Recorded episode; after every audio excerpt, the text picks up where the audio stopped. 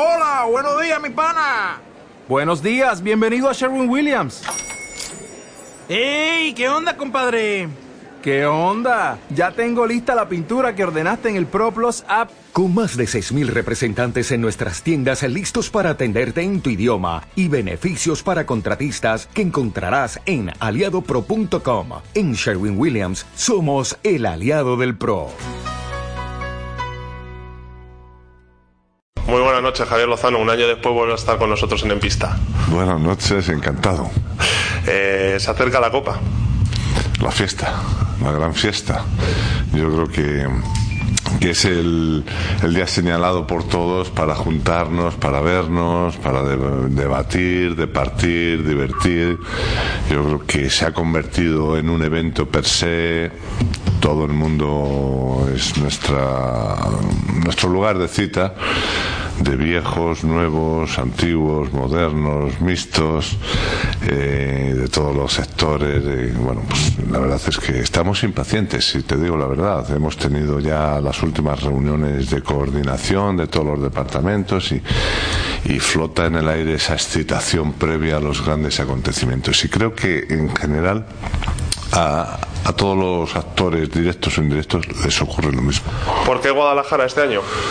Pues mira, teníamos varias. Lo que ocurre es que eh, eh, hoy día cada vez, afortunadamente, la Copa se ha vuelto más exigente en tema de capacidad, en tema de infraestructuras, en temas porque porque primero porque tenemos muchísima demanda y hay que intentar atenderla. Y segundo porque cada, la copa cada vez el, el evento deportivo queda más pequeño comparado con todo lo que hacemos alrededor. Es decir se hacen pues no mm, creo que son 12 14 actividades eh, eh, sociales o deportivas de promoción de todo tipo. Entonces necesitamos unos requerimientos de espacio, de ciudad, de infraestructuras. Y cada vez es más difícil hacer una Copa de España en, en sitios donde los hemos, he- las hemos hecho, que oye, y agradecido que en sus días se hicieran, como Cuenca, la propia Segovia, ahora mismo sería inviable en ese pabellón por la capacidad, no por la ciudad, que es maravillosa, está muy bien situada y, y el propio pabellón es muy cómodo, pero la capacidad es imposible. O sea, ahora mismo eso quiere decir que estamos creciendo, que el fútbol sala cada vez va dando pasitos poco a poco, pero vamos calando y y vamos siendo un evento digno, porque además ya diremos quiénes vienen y viene gente de todo el mundo y gente muy importante que, que nos han pedido que quieren estar aquí. Envidia sana, eh, o tomamos, tomaron notas también eh, en su visita a Belgrado, en, esa, en ese europeo, el hecho de haber metido hasta 12.000 personas es un dato de que el fútbol sala va a más y que en España sobre todo también se empieza a ir a más. Pues, Bueno, yo te diría al revés. Eh, creo que España históricamente ha sido una Dalid, ha tirado. De hecho, tuvimos que crear no sé cuántas copas de Europa oficiosas hasta que UEFA ya dijo, bueno, con la Champions pasó igual, con la Futsal Sí. eh, Cup. Tuvimos que hacer 12, la Liga tuvo que organizar 12 o 10 o 12 eh, extraoficiales para que la UEFA dijera. Decir, yo creo que nosotros somos a- avanzadilla y somos adalides. Lo que pasa es que UEFA tiene un potencial. Yo suelo colaborar con ellos, me suelen llamar para colaborar en asesorar y colaborar en determinados temas organizativos y, y estoy allí, lo veo desde las tripas, claro, es que cuando veo yo la cantidad de gente, digo, madre mía, y la cantidad de dinero, y la- evidentemente lo hacen muy bien porque son muy profesionales y porque además el futsal está calando, está como, como producto comercial, de entretenimiento, divertido, televisivamente, pero, pero es que tienen muchos medios y lo hacen muy bien además. ¿Qué tal el europeo? ¿Cómo lo vio? Bien, bueno, hay dos lecturas, una técnica y otra como amante de fútbol sala. Como amante de fútbol sala te digo que un exitazo tremendo, un exitazo mediático. Yo he estado dentro de la unidad móvil, he visto por, por todo los medios técnicos que utilizan eso. Se va a ganar un dineral, una, una cosa majestuosa, la gente, la fiesta, he visto cómo se trabaja la maquinaria por dentro. Un exitazo. Además, mediáticamente ha sido buenísimo porque hemos tenido la fortuna de contar con perlas que traspasan más allá el círculo, más allá del círculo de fútbol sala. Nosotros somos una familia endogámica, pero si queremos crecer tenemos que salir de nuestra frontera, de nuestro círculo, y eso lo hacen pues los goles de Ricardinho, el gol de Abramov, cosas diferentes, el gol de Alex, de esa vaselina, cosas diferentes, porque eso es lo que llama la atención a un señor que no sabe, a lo mejor ni suizo, que no sabe lo que es el futsal, y de pronto ve una cosa, una obra de arte y se meten dos millones de visitas en el clip de Ricardinho. Dos millones de personas que la gran mayoría no tienen ni idea qué es el futsal. O el equipo, por primera vez en la vida, el equipo puso el vídeo de Ricardinho del gol y, y, tuvo también un millón y medio de clips. De, claro, para más de 100.000 han empezado a seguirle en Instagram. O sea, subió más de 100.000 seguidores. A partir de ahí, ¿qué ocurre? Que dices,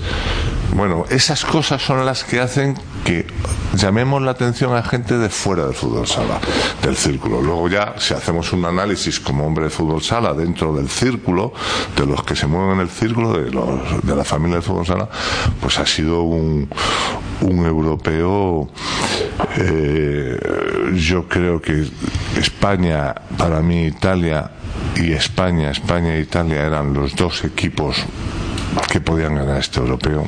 El resto, sinceramente, eh, Kazajistán por el efecto desequilibrador porque es un efecto desequilibrador del portero.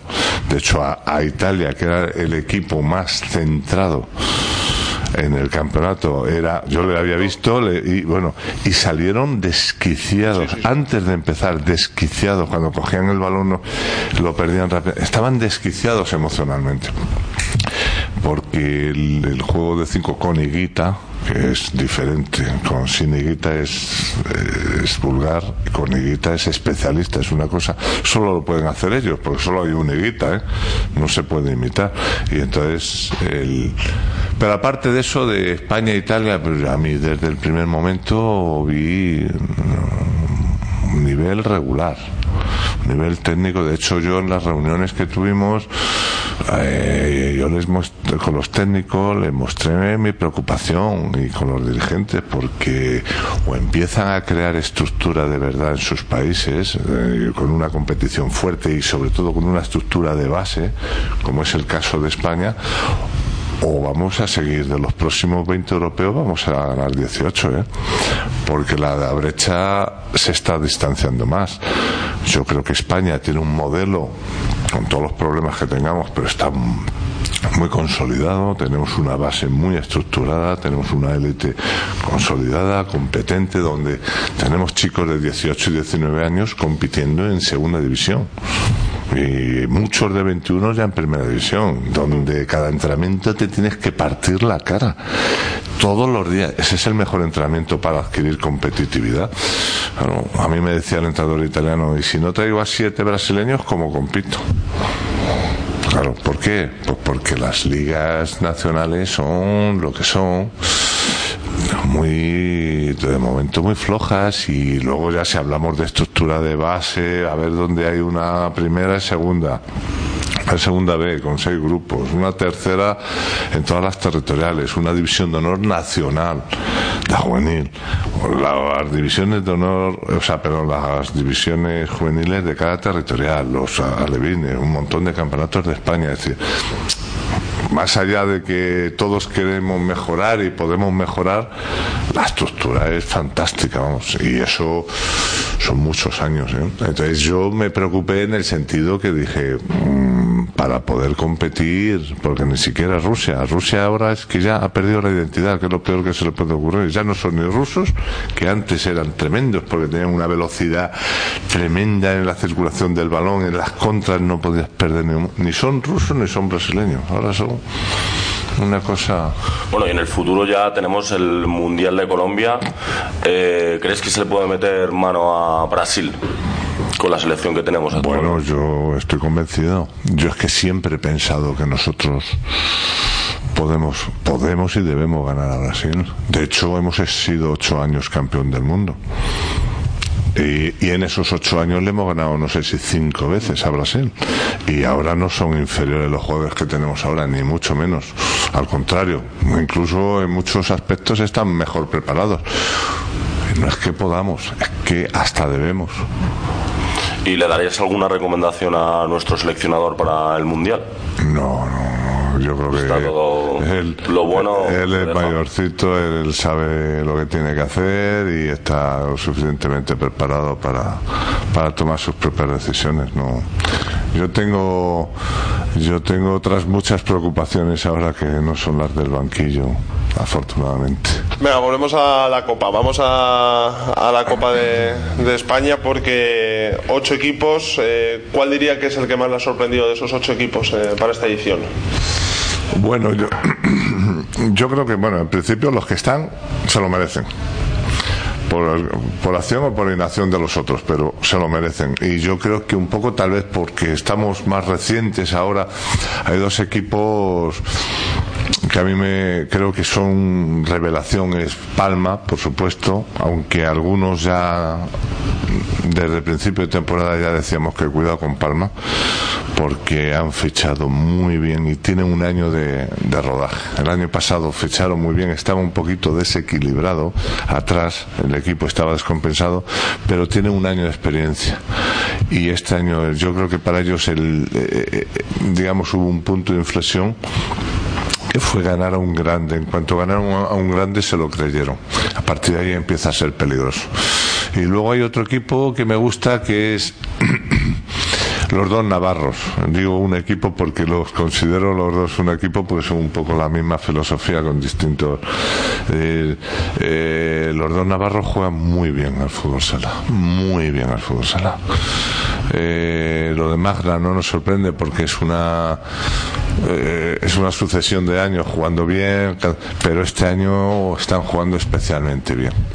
Y luego Rivera Navarra, Espelvidal Rivera Navarra, que, que, que juegan, yo creo que tácticamente se mueven muy bien, tienen conceptos tácticos diferentes, tienen un concepto más zonal, a mí todo lo zonal me gusta porque a mí cuando era entrenador yo siempre era, creía que la zona era más inteligente que hombre a hombre y entonces bueno pues a mí me recuerda algunos aspectos, entonces me gusta, a mí me gusta mucho cómo juega. ¿Favorito absoluto Movistar Inter para la Copa? Yo quitaría lo de absoluto. Tal vez favorito por la clasificación, por los puntos, pero yo es que de la Copa siempre digo que... Por uno- sacar a uno, ya sabemos que la Copa de la ya, ya, ya, por eso sacar sí. que- No, si miramos ahora datos objetivos, puntos no ha perdido, mar- el más goleador, evidentemente. Si no decimos que favorito es que somos idiotas. Absoluto no, porque la Copa tiene un ingrediente especial. Evidentemente el año pasado cayó eliminado en cuartos. Claro, por eso te digo, el- el- la copa tiene un sabor especial, ¿no? Como dicen en Andalucía, tiene un eh, da la posibilidad de que en 40 minutos puedas conseguir lo que es incapaz conseguir durante una temporada, porque ese es el juego, la estructura de la copa y por eso la hace más emocionante, la hace más sabrosa y además es como más democrática, porque en un momento determinado también los los pobres o los teóricamente pobres tienen derecho a una alegría, ¿no? Exitazo encima en la venta de entradas.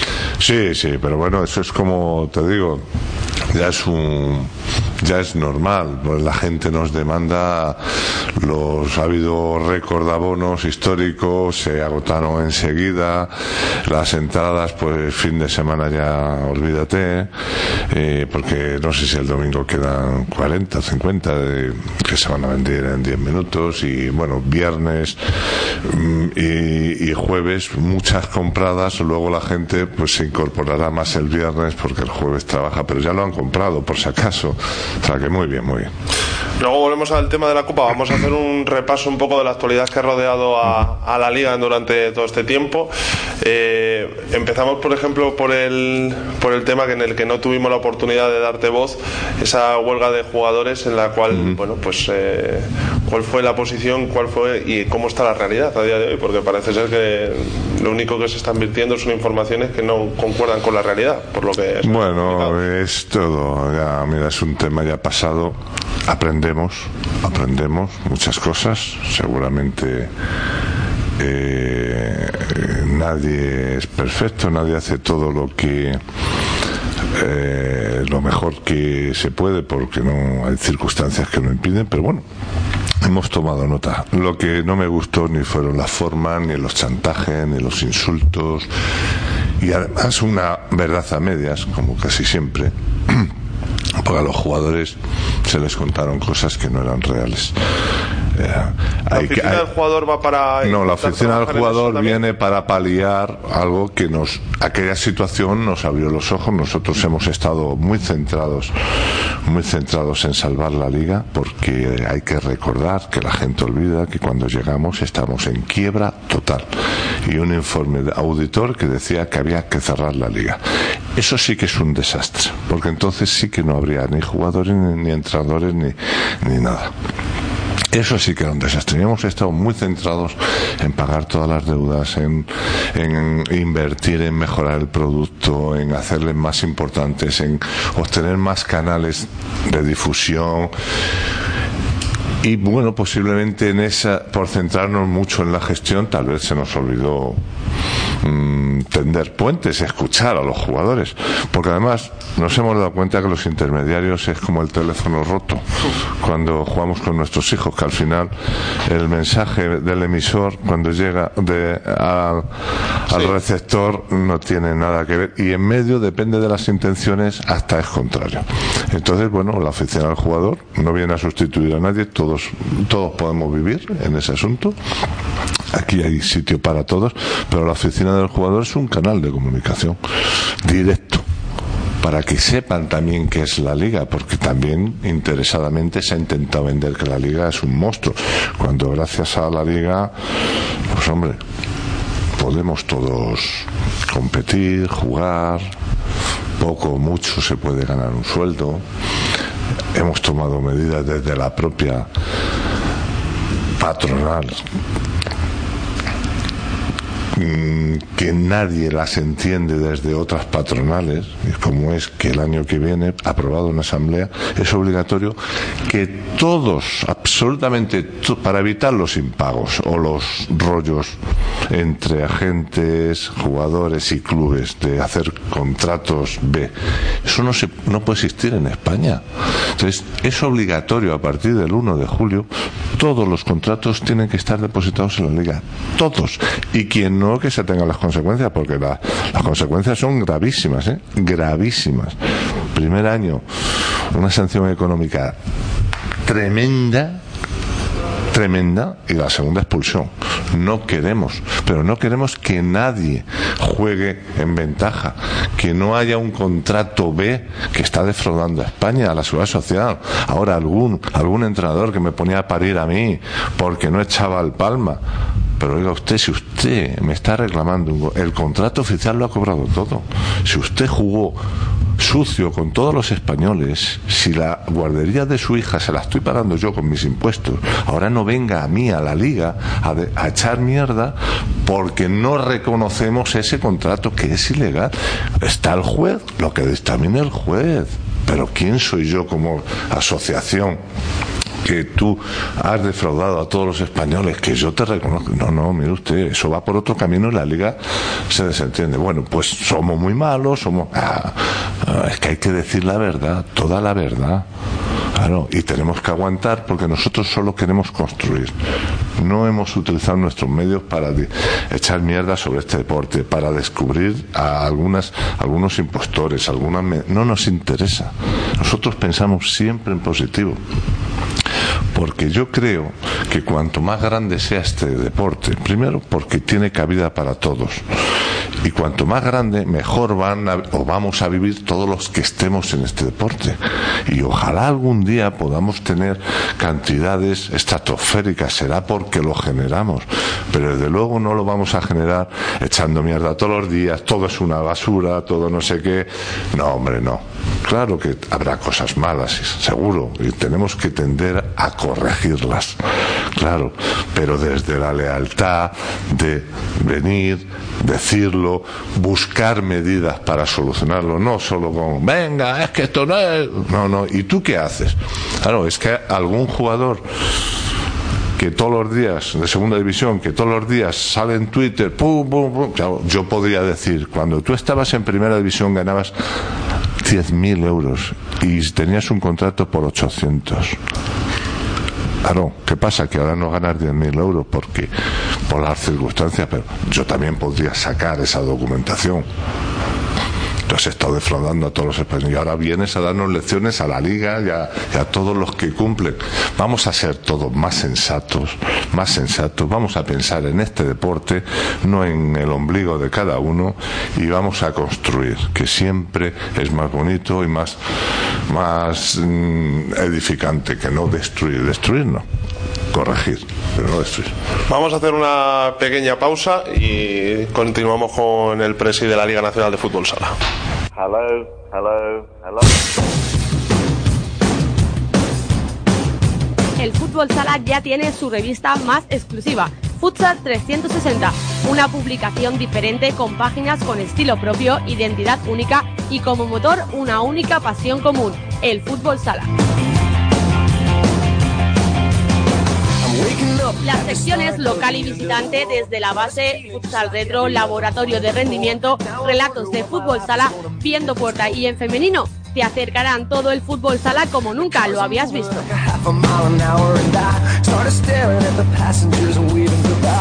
No se trata de ser mejor o peor, sino distintos, y el fútbol sala lo es.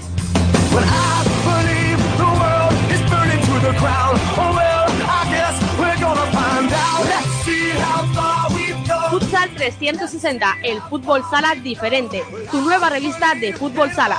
Búscanos en puntos de venta estratégicos y suscripción online en la web, también en nuestras redes sociales.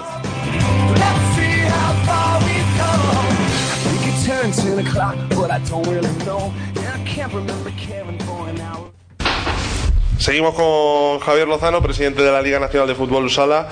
Eh, ya hemos tocado unos cuantos temas que han ido en la actualidad, pero también queríamos preguntarte, muy rápido, muy breve, eh, ¿qué pasó con Zamora? Pues muy sencillo. Eh, nosotros como liga, además, todos los clubes saben que como, como patronal, como asociación de clubes, nuestra obligación es ayudar a los clubes todos han pasado, bueno, y estos años ha sido dramático, estos años anteriores en pleno volcán de epicentro de la crisis ha sido tremendo, tremendo. Entonces ha habido que ayudar y la gente lo normal, la gente responde, de verdad, la gente dice, oye, pues mira, tienes que pagar esto, venga, ¿qué facilidades quieres? Vamos a ver, ¿cómo te ayudo? Bien. Un poco al estilo de lo que se está, por ejemplo, y no con ánimo de comparar ni nada por el estilo, sino un poco al estilo de lo que presuntamente pudo hacer, por ejemplo, Villar con no, el club no, Villarreal. No, no, no, no, no, no. Ayudar, entonces. No, no, ayudar, ayudar es implica dar facilidades y la gente ha ido pagando. Oye, si tú no puedes pagarlo Hoy, eh, vale, hoy, vale. Pagamos en un mes, o- en dos, en tres. o, o con o- en dos plazos. Vale. Eh, Damos facilidades, sobre todo en los momentos muy difíciles. ¿Qué ocurre? Que ellos, pues se arrogaron que tenían un derecho, no nos lo dijeron a nosotros, jamás nos dijeron. Ellos vinieron porque nos solicitaron una invitación, que la está documentada, no se cubrieron las plazas y, entonces les llamamos. El primer año pues ya dejaron a deber, porque aquí nos van cargando a la liga sanciones, la mutualidad, todos los gastos de la federación nos los cargan a nosotros y luego nosotros, eh, el club. club nos debe a nosotros. Entonces, bueno, este año pagaron la inscripción en el último momento y la provisión de fondos, que son los gastos para la federación, dijeron, te lo la semana que viene. La semana que viene, la otra, la otra, y todos los días, una mentira, y otra, y otra. Entonces, al final, Luego allí daban un mensaje que era totalmente diferente. Aquí no, nunca nos dijeron. Allí decían que les debíamos dinero. Cuando desde él tiene una comunicación, una sentencia de mayo del 2000 2012 donde el juez es tremendo y dice que el valor plaza es cero, pero es segunda sentencia de apelación. Los, cas- lo- los costes los tuvo que pagar el, el club que denunció. Tremenda, y él la tiene, él lo sabe, él está mintiendo a los zamoranos. Es más fácil decir los de Madrid, es que la liga. es que- Es, está documentado todo. Y entonces ya llegó un momento, en octubre una junta directiva le dijo, oye, te damos hasta el último partido de la, de, de la primera vuelta para no fastidiar al resto de grupos, para, de- no, de equipos. para- para no fastidiar al resto de grupos. En octubre le enviamos tres comunicaciones más. En la última de diciembre dijo, si en la asam- eh, previa a la asamblea y a la asamblea se dijo, si no ha pagado, si el lunes 21 no ha pagado, eh, se le expulsa. Es decir, seguimos todo el procedimiento legal, le dimos mil, ah, tenemos un montón No de hay forma de cartas. prever tampoco ese tipo de casos, me refiero. es muy difícil para es la muy liga también. difícil. Es muy difícil porque Ellos eh, generan una, una solvencia que luego a lo mejor en Claro, realidad no tienen. y- Es que tú no tienes, mira, vamos a ver, tú tienes un presupuesto. Hoy día los clubes, porque hay que conocer todo, no es tan sencillo. Los clubes tienen un presupuesto. Llega al ayuntamiento le dice 30.000. Llega un patrocinador y le dice 80.000. Y miras y dices, efectivamente, los gastos, los ingresos, nosotros les pedimos el presupuesto, cuadra. Incluso tiene algo de beneficio. En su caso, y esto sirve de disculpa, es que le han fallado dos, dos, dos patrocinadores que tenía firmados y se le caen. Y se le caen. Claro, ¿cómo prevés eso? Y ahora vete a los tribunales que a lo mejor dentro de nosotros, la liga, cuando yo llego, me encuentro con un pleito de una empresa, Santa Mónica, que debía 8 millones de euros, que había firmado. Y de pronto dijo un día, hasta luego. Claro, el presupuesto que yo me encuentro es con, con dos millones y medio de ese presupuesto que era, que era cero. Claro, ¿qué haces? El error de ellos, como siempre, pues que quieren resolverlo mediáticamente allí y con presiones, con mentiras. Sí, bueno, ya cierro esa, esa pregunta. Eh, yo sé por qué me lo preguntas. Mm, ¿Cuál es la diferencia con el fútbol? Que el fútbol entrega a cada equipo, porque lo generan, porque hay una empresa que paga mil millones, a cada equipo le da 30 millones de euros. Y ese es el aval. Si tú fallas, yo tengo 30 millones que te tengo que dar, que yo antes se lo doy a Hacienda, Seguridad Social o al, al jugador que debes. Pero nosotros no solo no cobramos, es que los clubes pagan para que los jugadores se les vean televisión, para poder televisar. Es verdad que ya cada vez pagan menos y algunos muy poquitos ya. La segunda división el año pasado a la liga pagaron 6.000 euros de inscripción.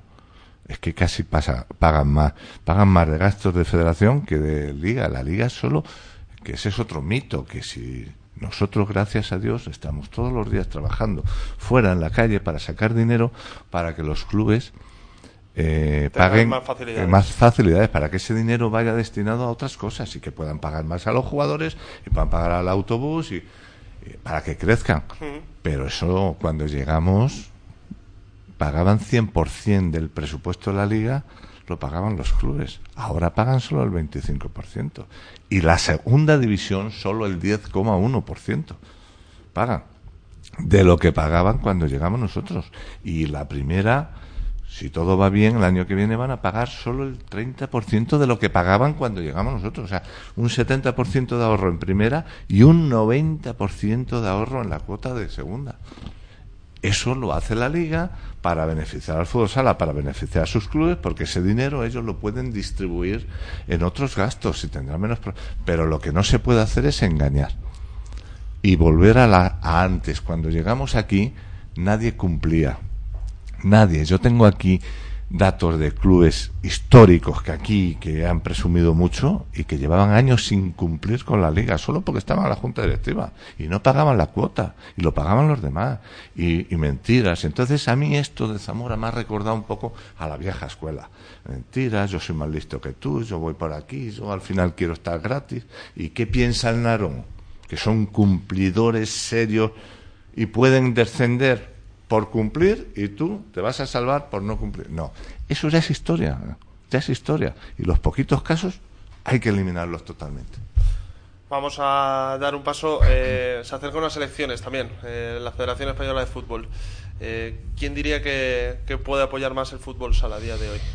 No lo sé, pero yo estoy esperando a que haya programas y dárselo a los clubes y los clubes son los, la liga son los clubes.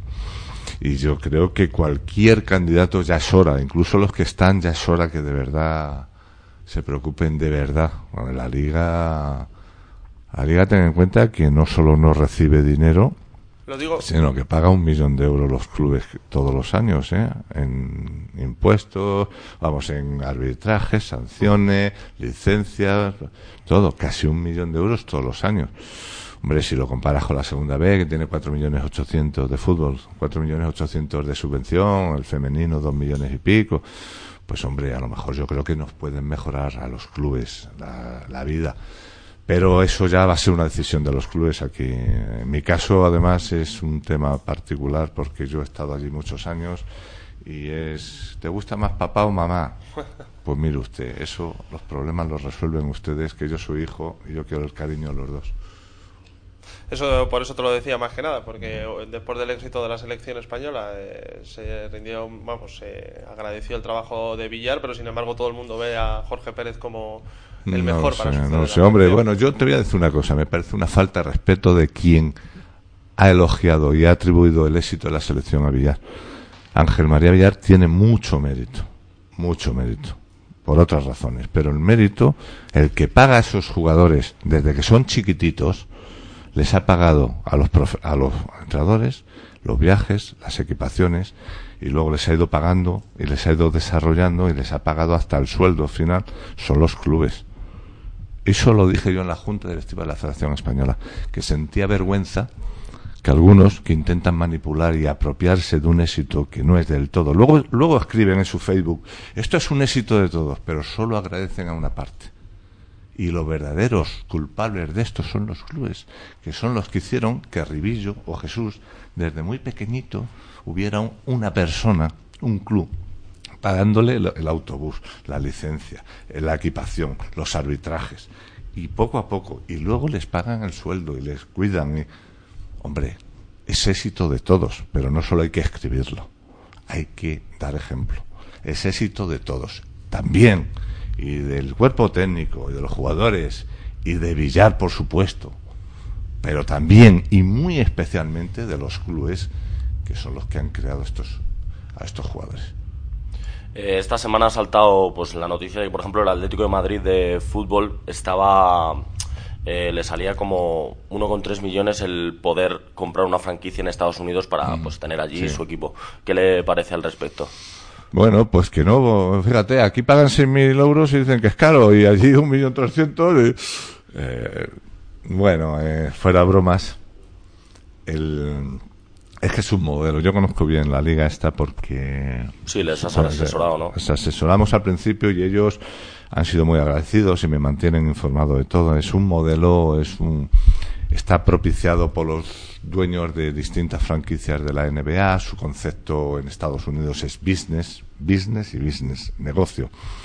Ellos han visto en el futsal una oportunidad entre fútbol y básquet, es un mix, pueden aprovechar los pabellones, es un negocio. Entonces, es verdad que como tal negocio, si tú compras ahora por un millón trescientos mil eh, dólares la franquicia, posiblemente en cinco años se haya multiplicado por cinco el valor, porque ellos van a generar negocio.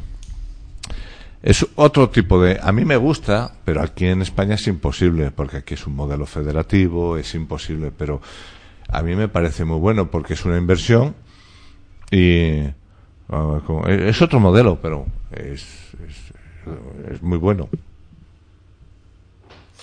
Pues yo creo que no nos dejamos gran cosa ya en el tintero. Ha sido una entrevista larga. Eh, lo único que lancemos, el- le voy a dejar a usted que, que lance el último mensaje para la Copa de España, para lo que nos queda de, de temporada. Más que nada para, por si esto va a ser una vez al año, pues para que anime a la gente que no se ha animado todavía a esto del fútbol sala, que, que Sí. poco a poco yo creo que dice que hemos sido referencia, lo somos, pero poco a poco creo que vamos a más. Sí, yo te voy a dar dos, si me lo permites, abusando. Lo primero es que a los que tienen responsabilidades, menos mensajitos y más ejemplo. Menos mensajitos en Facebook y más ejemplo. ¿Eh? No solo hay que decirlo, sino hacerlo. Sí, unidad hay que hacerlo con los hechos. Está muy atento Y- al Facebook, ¿eh? No, no, no, es que me informan de todo. Yo no tengo, yo no, no, me informan de todo. ¿eh? Yo, yo vivo en mi mundo. Yo prefiero leer un libro de García Márquez antes que leer una disertación que seguramente tendrá faltas de ortografía. Eh, y lo segundo, eh, vamos a disfrutar la copa. Vamos a, a, a de verdad seguir dando ejemplo. Vienen personalidades de todo el mundo, vienen de la liga de fútbol, de la nueva liga americana, vienen de Irán, el presidente de- del fútbol sala de Irán, vienen de otras partes de Europa, viene UEFA, viene FIFA, vienen todas las autoridades de aquí de España. Eh, vamos a de verdad dejar de mirarnos al ombligo, vamos a pensar en, en el todo, en todos y en este deporte que de vez en cuando merece la pena que pensemos en él. Bueno, pues Javier Lozano, gracias por estar otra vez a- con nosotros en En Pista. Ha sido un placer. Gracias por recibirnos en su casa, así que Muchas gracias a vosotros por acercaros. Esta es vuestra casa, por cierto, la vuestra es de todos los del fútbol sala, que está abierta. El que quiera venir siempre está abierta. Les eh, atendemos con humildad, pero por supuesto con mucho cariño. gracias Javier. Un abrazo. ¿Necesitas ayuda? En O'Reilly Auto Parts te ayudamos. ¿Necesitas algún consejo? Te aconsejamos. Nuestros profesionales en autopartes están siempre disponibles para ayudarte a encontrar lo que necesites. Excelente servicio al cliente es solo una de las ventajas que ofrece O'Reilly Auto Parts. Los profesionales en autopartes. Oh, oh, oh, O'Reilly Auto Parts.